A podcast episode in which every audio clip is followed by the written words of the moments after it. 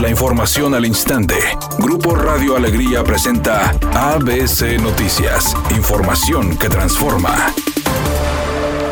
Por quinto día consecutivo, maestros del Estado iniciaron una manifestación en las principales avenidas del área metropolitana de Monterrey. La caravana de autos inició en la avenida Garzazada para después dirigirse a la avenida Constitución y posteriormente tomar la calle de Suazua para llegar al frente del Palacio de Gobierno. Por los cierres en los pasados dos fines de semana, cerca de 2.000 restaurantes cerraron temporalmente, informó el presidente de la Cámara Nacional de la Industria de Restaurantes y Alimentos Condimentados, Jorge Müller, quien indicó que además de los cierres, las restricciones en el horario también les afectó. Recalcó que las restricciones son severas para los restaurantes, ya que en estos establecimientos se están tomando las medidas necesarias y no hay contagios. Jorge Müller agradeció que el gobierno del estado haya decidido reaperturar estos negocios, ya que ayudará a que la economía vuelva a reactivarse, pero solicitó que se les permitan otras facilidades como aumentar el aforo y el horario. Se incremente el aforo al 50% que nos permitan abrir hasta las 12 de la noche. Como abrimos hasta las 10 de la noche, es una decisión totalmente ilógica de que puedas hasta las 10 de la noche y no hasta las 12 de la noche. ¿Cuál es el problema? El presidente Andrés Manuel López Obrador lamentó el asesinato del exgobernador de Jalisco Aristóteles Sandoval, quien perdiera la vida luego de ser atacado a balazos en el interior del baño de un bar en Puerto Vallarta, indicando que apoyará con el traslado de fuerzas federales a esa entidad.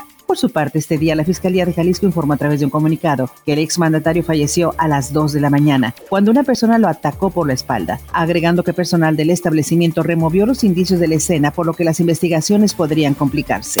Editorial ABC con Eduardo Garza. Ahora el PRI es el partido de la tele. Muchos de sus candidatos a diputados locales serán cronistas deportivos, animadores de televisión, chicas del clima y uno que otro comediante. Se olvidaron de la militancia e ideología de partido. Lo importante ahora es ser popular aunque no sepas nada del poder legislativo. Al menos esa es mi opinión y nada más.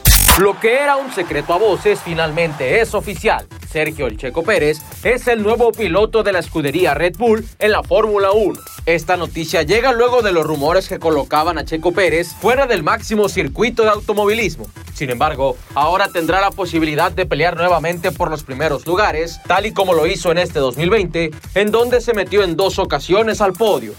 El compositor Armando Manzanero cuenta con respiración asistida, pero no está intubado en el hospital luego de que fue diagnosticado con COVID-19. Y es que en un programa reciente, su hija María Elena Manzanero explicó que el cantautor se encuentra de buen ánimo, consciente y aislado. No está intubado, solo separado y con respiración asistida, pero es de estos tanques de alto flujo de oxígeno, cuidado por los doctores.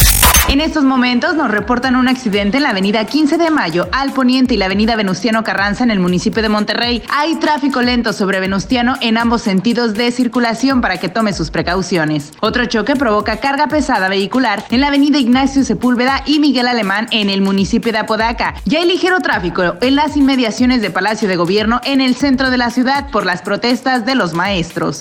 Es una tarde con escasa nubosidad. Se espera una temperatura máxima de 20 grados, una mínima de 10. Para mañana sábado 19 de diciembre se pronostica un día con cielo despejado, una máxima de 24 grados y una mínima de 12. La temperatura actual en el centro de Monterrey 18 grados. ABC Noticias, información que transforma.